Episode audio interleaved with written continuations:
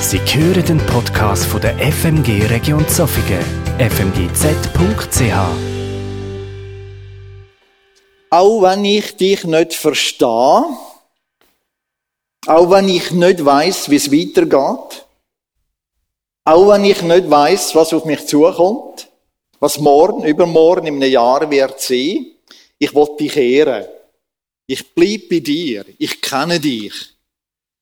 Ja, wie soll es weitergehen? Das Thema von heute. Zu dieser Frage stellen sich ganz viele Leute ganz viele Fragen. Grosse Fragen, schwierige Fragen. Stichwort Klimawandel. Stichwort Krieg in der Ukraine. Stichwort Zukunft von der UBS, wenn du Aktionär bist. Weiß es nicht. Oder Stichwort, wo steuert unsere Gesellschaft an? Die ganze Gender-Ideologie. Ein neues Thema, das seit kurzem zirkuliert, ist das Thema KI. Künstliche Intelligenz. Das heißt, man kann künstlich äh, Realitäten schaffen, bis hin zu Interview, bis hin zu Szenen, die so echt wirken, als wären es wahr, aber sind künstlich. Und so eine künstliche Blume eben nicht lebt und fake ist, so ist oft KI auch fake. Aber eben, wie soll es weitergehen? Das sind die grossen Themen. Kommen wir zurück zu uns da in die Kirchen hinein. Kirchengeschichtlich befinden wir uns in der Zeit, wo zwischen Ostern, Auferstehung und was noch kommt, äh, was auf dem Dia noch nicht drauf ist, wird kommen, was die Jünger nicht gewusst haben. Alles, was rot ist auf diesen Slide, hat mit einem Ereignis zu tun, wo Jesus Christus betrifft. Karfreitag, er ist am Kreuz gestorben, er ist beerdigt worden, begraben worden, er ist auferstanden, er ist der Jünger erschienen, es geht irgendwie weiter. Und unsere Frage, wie soll es weitergehen, soll auch uns betreffen, die Jünger damals und uns heute in dieser Zeit und in dieser Welt, wo wir leben. Jesus ist auferstanden. Aber wie soll es weitergehen? Er ist ihnen begegnet. Sie haben das erlebt, aber sie haben noch keine Fra Antwort auf die Fragen. Sie haben keine Gewissheiten. Sie wissen nicht, wie es soll weitergehen. Apostelgeschichte 1, Vers 6, lesen wir das, Entschuldigung, das heißt Tweet, da. Lesen wir, dass die Jünger die Frage gestellt haben, wann geht's weiter? Wann richtest du das Reich wieder auf? Und es ist interessant, das Wort, sie haben gefragt, das ist ein griechisches Wort, ein Imperfekt, wo eigentlich eine andauernde und sich wiederholende Handlung beschreibt. Also sie haben das immer wieder gefragt, seit der Auferstehung. Wie soll es jetzt weitergehen? Und was sagt Jesus ihnen? Er sagt ihnen, es gibt nicht eine Antwort, wie ihr sie gern hättet. Nur der Vater weiß letztlich, wie es weitergeht. Und wenn der Heilige Geist über euch wird kommen, dann werdet ihr seine Kraft empfangen dann werdet ihr den Menschen auf der ganzen Welt von mir erzählen. erzählen. Er gibt ihnen also eine neue Verheißung. Er will, dass sie für sie schauen. Er beschreibt, was wird passieren. Und dann lässt er sie alleine. Dann fahrt er auf in den Himmel. Und wir wissen, dass 40 Tage vergangen sind zwischen Ostern und Auferstehung. Es werden weitere 10 Tage vergehen und der Heilige Geist wird ausgossen wird sich die Verheißung erfüllen. Es wird Pfingsten werden. Es wird sein, dass die Jünger dann mit großer Überzeugung erzählen, was passiert in dem Tag, an dem Tag von Pfingsten, was passiert ist. Ungefähr auch mit grosser Überzeugung, wie ihr gesungen habt. Danke. Ihr habt von Gewissheit, habt Gewissheiten besungen, bezeugt. Und das werden die Jünger dann auch machen. Aber jetzt sind sie in dieser Zwischenzeit. Wie soll es weitergehen? Und sie sind wieder alleine. Und sie schauen auf. Und sind zwei Engel dort und die fragen, hey, was schaut ihr in den Himmel auf? Äh, sind ihr irgendwie so verunsichert und so am Fragen, dass sie vergessen haben, dass es noch weitere Verheißungen gibt. Jesus wird wiederkommen. Er wird wiederkommen. Aber wir sehen, wie die Jünger genauso sind wie mir. Wie geht es weiter? Wir haben keine Antwort darauf oder nicht eine genug klare Antwort darauf. Und wir sind irgendwo am Schwimmen. Ist auch interessant in Matthäus 28, Vers 16 und 17, wo die Jünger auf den Berg raufkommen, wo Jesus mit ihnen abgemacht hat, um ihnen den Missionsbefehl zu geben, also um das nochmal zu bestätigen. Dann lesen wir, dass sie ihn angebetet haben, weil Jesus ist der wunderbare Jesus, den wir vorher auch besungen haben. Jesus hat sein Leben gegeben aus Liebe. Er ist nicht nur gestorben, er ist auferstanden, er lebt. Und dann steht auch, aber einige haben zweifelt. Weil sie nicht gewusst haben, wie es weitergeht. Und noch bis zur Auferstehung haben die Jünger nicht gewusst, wie lang die Wartezeit wird sein. Sie haben nicht gewusst, ob es 40 Tage oder 30 oder 20 oder 100 Tage wird sein. Sie haben es einfach nicht gewusst. Und manchmal wird auch für uns eine Wartezeit fast unerträglich. Wir warten und vielleicht am Anfang mit einer freudigen Erwartung. Und die Freude wird immer weniger. Es passiert nichts, scheinbar. Und irgendwann sind wir gar nicht mehr fröhlich. Im Gegenteil, wir werden ärgerlich, die Stimmung schlägt um und es wird schwierig. Ein paar äh, Hilfen, was wir sollen machen in den Wartezeiten. Interessant, die 40 Tage zwischen Ostern und Himmelfahrt, das ist ein Zeitraum, wo in der Bibel immer wieder anzutreffen ist. Und wir sind, wir gehen jetzt mal ins Alte Testament, in 2. Mose, Kapitel 18. Mose ist 40 Tage auf dem Berg Sinai gsi, wo er das Gesetz bekommen hat. Und dann in Kapitel, und Gott redet mit ihm, es verstricht Zeit. Und 2. Mose 31, lesen wir, wo als Mose lange Zeit nicht vom Berg herunterkam, gingen die Leute gemeinsam zu Aaron. Hey, was passiert jetzt? Mose kommt nicht mehr. Der ist vielleicht abgestürzt. Der ist, hat sich ver, verirrt ist vielleicht gestorben, 40 Tage. Wir wissen nicht, was diesem Mose zugestoßen ist, der uns aus Ägypten hierher gebracht hat. Sie sammelten goldene Ohrringe ein und schmolzen daraus ein Götzenbild in Form eines Kalbes.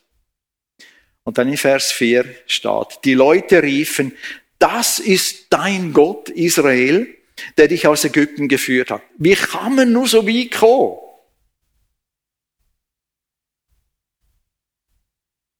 Israel, wo aus Ägypten rausgeführt wurde, durch Wunder und Zeichen, durchs Rote Meer, erlebt haben, wie real, wie mächtig Gott ist, kommen so weit. 40 Tage Wartezeit haben dazu geführt, dass die Leute vergessen haben, wer Gott ist. Und sie machen sich ein goldenes Kalb und betet das goldene Kalb an. Ich meine, ihr spürt, ich kann das nicht einordnen. Ich, bin, ich tue es natürlich auch verurteilen. Steht mir nicht zu. Könnte uns auch passieren. Dass wir unser Schicksal selber in die Hand nehmen und selber Strategien entwickeln in einer Wartezeit. Ich bin nicht gegen Strategien, Achtung. Aber irgendetwas forcieren bevor Gott uns den Weg aufmacht. Das haben die Israeliten gemacht. Sie haben nicht mehr auf Gottes Weisungen gewartet, sie haben nicht mehr gelesen.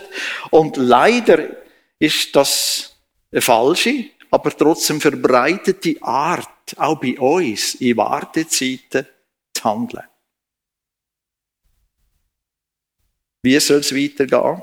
Die Israeliten haben sich quasi, haben Gott ersetzt durch ihre Strategie, haben das Kalb und die Idee, die damit verbunden ist, zu ihrem Götzen gemacht. Also wenn wir in einer Wartezeit sind, machen wir nicht den gleichen Fehler. Es ist noch weitergegangen mit Israel. Äh, jetzt wieder anzielen.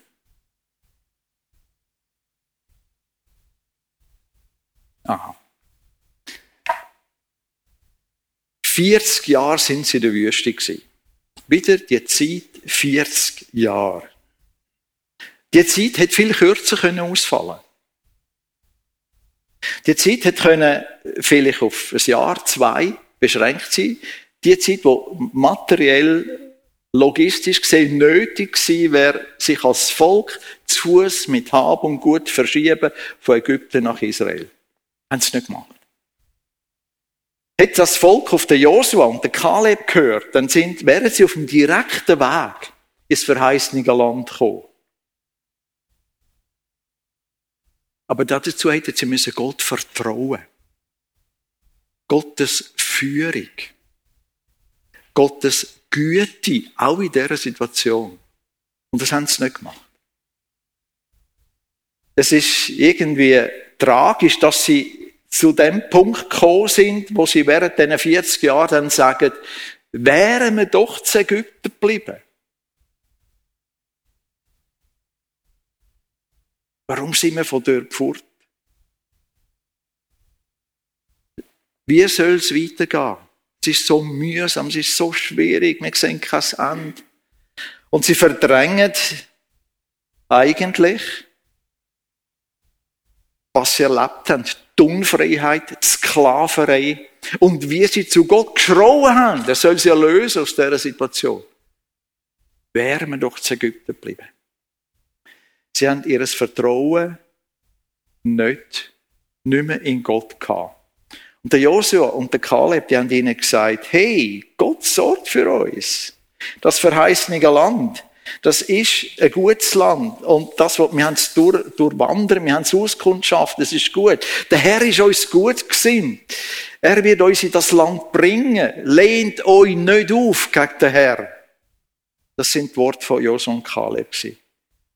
Habt keine Angst. Habt keine Angst. Ihre Botschaft war, habt Vertrauen in Gott und geht vorwärts gemäß den Anweisungen, die wir schon haben. Dürfen Sie nicht in Frage stellen. Wartet nicht auf etwas Neues, solange noch nichts Neues kommt. Geht vorwärts. Folgt diesen Anweisungen. Vertrauen Gott. Ich könnte jetzt fragen, kommt euch nochmal eine Zahl 40 in Sinn in einem anderen Zusammenhang? Irgendjemand lächelt. Hey, natürlich, excuse. Wo findet man nochmal so einen Abschnitt, der mit 40 Tagen zu tun hat? Genau. Matthäus 3, Matthäus 4. Matthäus 3, Taufe vom Herr Jesus. Was sind die letzten Worte vom Vater, wo der Herr Jesus tauft worden ist und aus dem Jordan rauskommt und die Stimme vom Himmel kommt? Das ist mein geliebter Sohn, an dem habe ich Freude. Das sind die letzten Worte vom Vater. Dann kommt Kapitel 4. Jesus wird vom Heiligen Geist in die Wüste geführt, um prüft zu werden. Gott versucht nicht, Gott prüft. Der Teufel versucht. Gottes Absicht ist immer, dass man eine Prüfung besteht. Der Teufel will immer, dass man in einer Prüfung, die zu einer Versuchung wird, fallen. Gott prüft, aber lässt das zu. Und er wird dort prüft, der Herr Jesus, 40 Tage gefastet und bettet. Und es ist interessant, wir lesen, er ist sehr hungrig nachher. Vorgestern ist der Ramadan zu Ende gegangen und unsere muslimischen Freunde haben gefeiert. Jetzt dürfen sie unter dem Tag essen. Und Jesus wäre nicht durch die 40 Tage durchgekommen, wenn nicht Engel ihn äh, betreut hätten, für ihn gesorgt hätten. Und er ist sehr hungrig. Und jetzt kommt der Teufel und fragt ihn,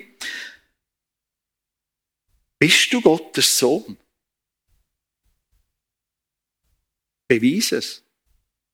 Wenn es so ist, dann mach, dass aus diesen Stein Brot werden. Du hast doch Hunger. Du bist doch Gottes Sohn. Wir Männer lassen uns manchmal gerne an unserem Stolz, wie soll ich sagen, äh, packen und dann wir reagieren und so. Jesus hat das nicht gemacht.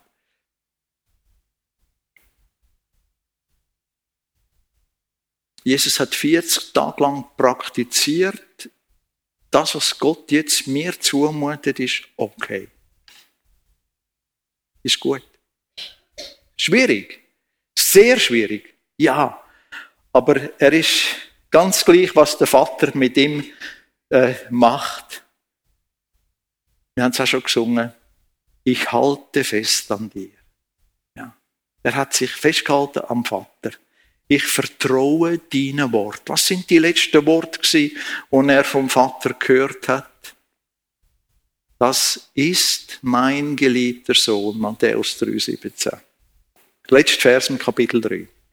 Und dann, wenn du Gottes Sohn bist, dann mach das aus diesen Steinbroten. Sehen wir das Spiel vom Teufel?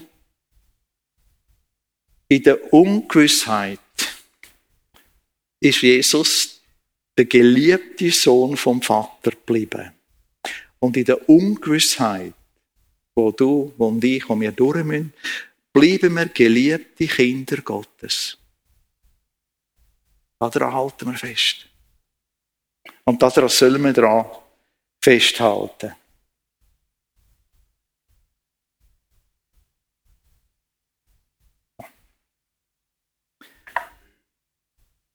Jesus ist versucht worden, geprüft worden, genau wie wir, noch mehr als wir. Aber er hat kein einziges Mal nachgegeben. Er ist festgeblieben, hat ein Nein gehabt zum Teufel und ein Ja zum Vater. Und es ist eine schwierige Zeit für ihn. Ein Ja zum Vater in Prüfungen. Wir halten fest an ihm. Auch dann, wenn unser Leben vergleichbar wäre wie mit einem riesengroßen Puzzle. Ein Zusammensetzspiel, haben wir früher gesagt. Und es, so ein Puzzle, das hat manchmal 2000, 3000 Teile. Und ein Viertel, gefühlt ein Viertel ist Himmel. Alles blau, eine Farbe. Und wir finden einfach das Teil nicht, wo jetzt da anpasst. Wir probieren alles, wir finden es nicht. So ist manchmal unser Leben. Wir stehen vor dem Leben und suchen das Puzzleteil, wo jetzt nötig ist, und wir finden es nicht. Dazu machen wir ja scheinbar das Richtige. Und doch sind wir wie blockiert. Kommen wir nicht vom Fleck. Kommen wir irgendwie nicht weiter. Auf jeden Fall meinen wir es. Und wir spüren unsere Grenzen. Es ist, wir fühlen uns so ohnmächtig, so eingegrenzt, so endlich. Wir bangen, warten. Ja, wir beten sogar, ringen im Gebet. Herr, wie soll es weitergehen? Übrigens, nach der Auffahrt bis zu Pfingsten, die Jünger haben zehn Tage gebetet. Zehn Tage. Und haben gewartet, bis sich die Verheißung erfüllt. Sie haben auch dort nicht gewusst, wann, wann der Heilige Geist wird kommen. Aber sie haben einfach gerungen im Gebet. Manchmal tut sich bei uns nichts. Scheinbar. Krankheit, Schmerzen. Liebe Menschen haben falsche Entscheidungen getroffen. Beziehungen gehen auseinander eigene Kinder gehen eigene Wege. Irgendwann müssen sie es gehen, das ist absolut okay. Aber ihre Wege sind nicht die, die in unseren Augen gut sind. Und sollen wir jetzt gehen und das ist der Wegweiser, oder? Das wäre der richtige Weg. Sollen wir jetzt den Wegweiser umdrehen, weil unser Kind da geht und sagt, das ist der richtige Weg? So leben wir Schwierigkeiten in unserem Alltag. Weil ich einen Beruf, es wird ungerecht mit uns umgegangen. Es werden sogar Lügen verbreitet. Sollen wir etwas machen, sollen wir nichts machen? Der David hat im Psalm 13, wir haben schon den Psalm 23 gehört, äh, in der einleitenden Vers hat er Folgendes gesagt. Herr, wie lange willst du dich noch von mir abwenden? Wie lange willst du mich noch vergessen? Wie lange soll meine Seele noch sorgen und mein Herz täglich aufs neue trauern? Ungewissheit. Wie lange und was soll nachher kommen? Als Aufgabe leset den Psalm 13. Leset dann den Vers 6, wo er eine Antwort gibt und wieder in die Freude hineinkommt. Aber zurück zu den Jüngern. Zurück zu dieser Zeit zwischen der Auferstehung und Himmelfahrt. Und ganz besonders, wenn wir zum Petrus gehen. Wie hat er das erlebt? Der Petrus ist immer der, der gemeint hat, er wüsste, was dran ist, wie man es machen muss, was man muss machen. Aber jetzt ist er so voller Zweifel gewesen, dass er nicht mehr gewusst hat, was er machen soll. Und was macht er? Er denkt, er hatte keinen Platz mehr in dem Projekt von Gott. Geht von Jerusalem zurück an See Genezareth, zurück zu seinem alten Leben, zurück an seinem Netz, Früher war er ja ein erfolgreicher Fischer hat es geschafft gehabt. Mitarbeiter. Er hat doch ein gutes Leben gehabt. Und er geht zurück. Und grabt die, die Netze wieder aus und braucht sie wieder. Menschenfischer, nein, das, das ist nicht mein Ding. Fischfangen, das kann ich. Aber alles, was ich glaubt habe, ist am Zusammenbrechen. Aber der Petrus hat zwei Probleme gehabt. Nicht nur, dass er nicht gewusst hat, wie es weitergehen soll. Er hat ein zweites Problem gehabt, er hat ein schlechtes Gewissen gehabt. ein Mix von nicht weitergehen, wie es äh, nicht wissen, wie es weitergeht, und ein schlechtes Gewissen. Wow. Dann wird das Leben ganz, ganz schwierig. Er hat ja versagt. Er hat Jesus verleugnet. Er hat so viel versprochen und dann, nein, nein, das bin ich nicht. Also großmundig und dann Angst hat Jesus verleugnet. Und zusammen mit der Angst vor seiner Zukunft, der Petrus ist finito gewesen. Also, was, was kann man uns noch vorstellen mit dem Petrus? Was macht der Herr Jesus? Er braucht genau die Zeit. Die Zeit, bevor der Petrus checkt, wie es weitergehen wird. Er braucht genau die Zeit, um ihn zurückzuholen um ihn zu heilen, um ihm die wichtigste Frage zu stellen, wo denke ich in unserer Beziehung zu Gott äh, da ist. Er geht zu ihm. Petrus, ich habe einen Plan für dein Leben. Ich möchte, dass du wieder mit mir unterwegs bist. Und die Frage, die er ihm stellt, kennen wir. Petrus, Liebst du mich?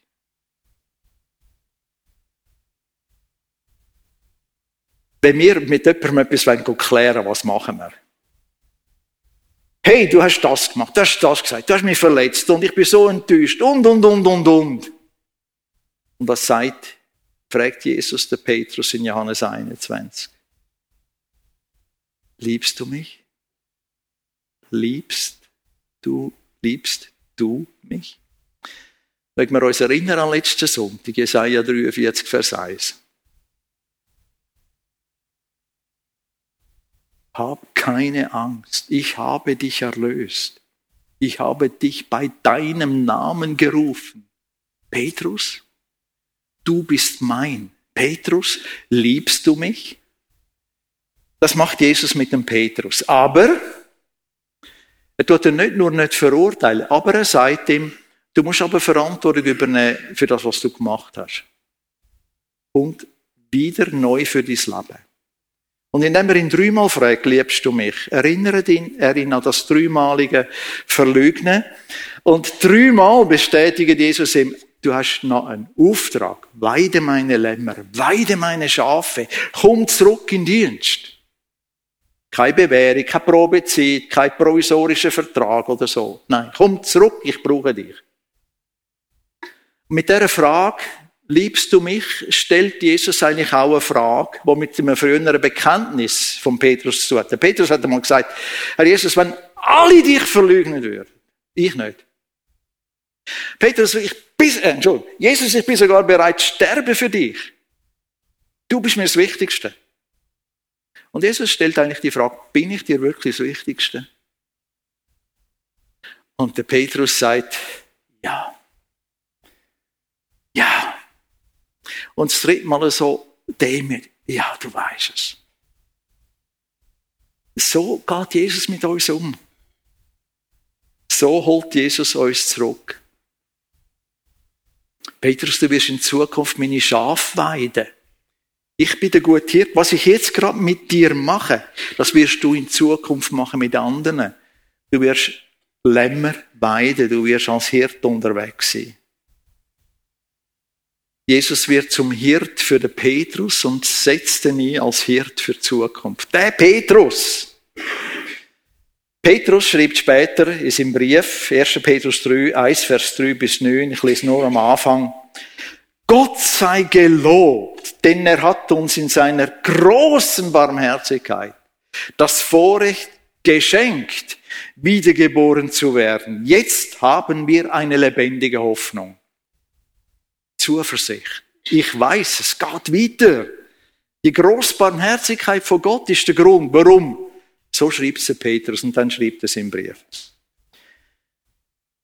Ich spüre, wir spüren wir leben in einem Spannungsfeld. Der Johannes beschreibt das so. 1. Johannes 3, Vers 1. Seht, wie viel Liebe unser himmlischer Vater für uns hat. Denn er erlaubt uns, dass wir seine Kinder genannt werden. Und das sind wir auch. Wenn, wenn wir in einer Pfingstgemeinde wären, wisst ihr, was jetzt will kommen? Es lautes Amen. Wir sind nicht in einer Pfingstgemeinde, ja. Aber dürfen wir Amen sagen? Und das sind wir auch. Übrigens, das haben auch die Italiener immer gemacht. Amen, ja. Laut und nicht Amen. Ja, das stimmen wir dazu. Das ist wahr. Wir sind Gottes Kinder. In dieser ungewissen Phase, wo du dich vielleicht drin befindest. Oder in dieser, in dieser Phase, wo du so mühsam das alles empfindest. Wir sind es auch. Unser Vater, unser himmlischer Vater, hat so viel Liebe für uns, dass er uns zu seinen Kindern gemacht hat. Kinder. Wow. So kostbar. Meine lieben Freunde, wir sind schon jetzt Gottes Kinder. Und wie wir sein werden, wenn Christus kommt, wiederkommt, das können wir uns nicht einmal vorstellen. Da darf Dunkelheit bleiben. Aber wir wissen, dass wir bei seiner Wiederkehr sein werden wie er, denn wir werden ihn sehen, wie er wirklich ist. Die Gewissheit, ja, die Perspektive, die Zusage. Übrigens haben wir gesungen, gerade im ersten Lied, wir werden einmal alle Gott loben. Alle. Und im zweiten oder dritten Lied haben wir gesungen, wir werden alle mal unsere Knie beugen. Also, wir haben Gewissheiten. Und wir dürfen auf dem Weg, bis wir Jesus Christus sind, vertrauen. Was er sagt, das trifft zu das haltet er ganz, ganz sicher. Zum Schluss, nimm dir Zeit für Gottes Zusagen zu kennen. Die machen dich stark. Die machen dich getrost. Die geben dir Ausdauer. Die machen, dass du nicht zweifelst an dieser Tatsache, dass du ein Gotteskind bist. Die machen, dass du angesprochen wirst, dass Gott dir Zuspruch gibt, damit du heute Nachmittag, morgen, in die nächste Woche fröhlich weitergehst. Dass du weißt, in dieser ungewissen Phase, wo du drin bist, Gott möchte etwas tun. Lass es zu, dass er auch jetzt an dir wirkt und warte darauf, dass er zeigt, was du gern, äh, äh, was er dir gern schenken möchte, was er mit dir machen möchte. Und das hat der Johannes noch geschrieben, ein jeder, der diese Hoffnung hat, der reinigt sich. Und das nimmt uns dann wieder in die Pflicht. Der ist nicht unkritisch allem gegenüber, der prüft. Der wacht über seine Gedanken, der prüft seine Entscheidungen. Und wenn Sünde und Schuld da ist, dann trennt er sich davon, lebt ist in dieser Vorfreude, ich gehe Jesus entgegen und ich liebe ihn und ich möchte ihm gefallen, wenn wir zusammenkommen. Nicht als ein Krampf, sondern als etwas Physiologisches, das dazugehört. Je näher wir mit Jesus sind, umso mehr machen wir so Petrus-Erfahrungen. Wir versagen, Jesus kommt, fragt, Paul, hast du mich noch lieb? Und dann sage ich vielleicht fröhlich, ja, oder ganz zerknirscht, ja, eigentlich habe ich dich ja gern, aber ich habe versagt. Und dann sagt Jesus, komm, steh auf, gang weiter. Bau auf seine Verheißungen. Und vergiss eins nie. Ich habe dich bei deinem Namen gerufen. Du bist mein. Es ist noch nicht erschienen, was wir sein werden, aber wir sind jetzt schon Gottes Kinder. Und jetzt müssen wir eigentlich nochmal Lobpreiszeit machen, weil, weil das einfach eine freudige Wahrheit ist. Ich möchte noch beten. Lieber Vater, ich möchte dir danken, dass du uns als deine Geschöpfe nie aufgibst, dass du uns zu dir geholt hast, dass Jesus für uns gestorben ist, dass wir sogar dürfen deine Kinder sein, nicht nur deine Geschöpfe, sondern deine Kinder, eine Beziehung haben zu dir, eine Liebesbeziehung. Und ich möchte dich bitten, dass wir auch in dieser Phase von unserem Leben ganz gleich, wie wir unterwegs sind, einfach wieder fröhlich auf die Frage antworten, ob wir dich lieben. Ja. Ja, wir lieben dich. Und dort, wo wir Vergebung und Reinigung brauchen, in deiner grossen Liebe, lass uns nicht los, gang uns nach, richte uns wieder auf und hilf uns auch, die richtigen Entscheidungen zu treffen, Verantwortung zu übernehmen und noch mehr in die Freude hineinzukommen, dass wir dir eines Tages werden begegnen, dich sehen, wie du bist, und dann wird es nur noch Freude sein.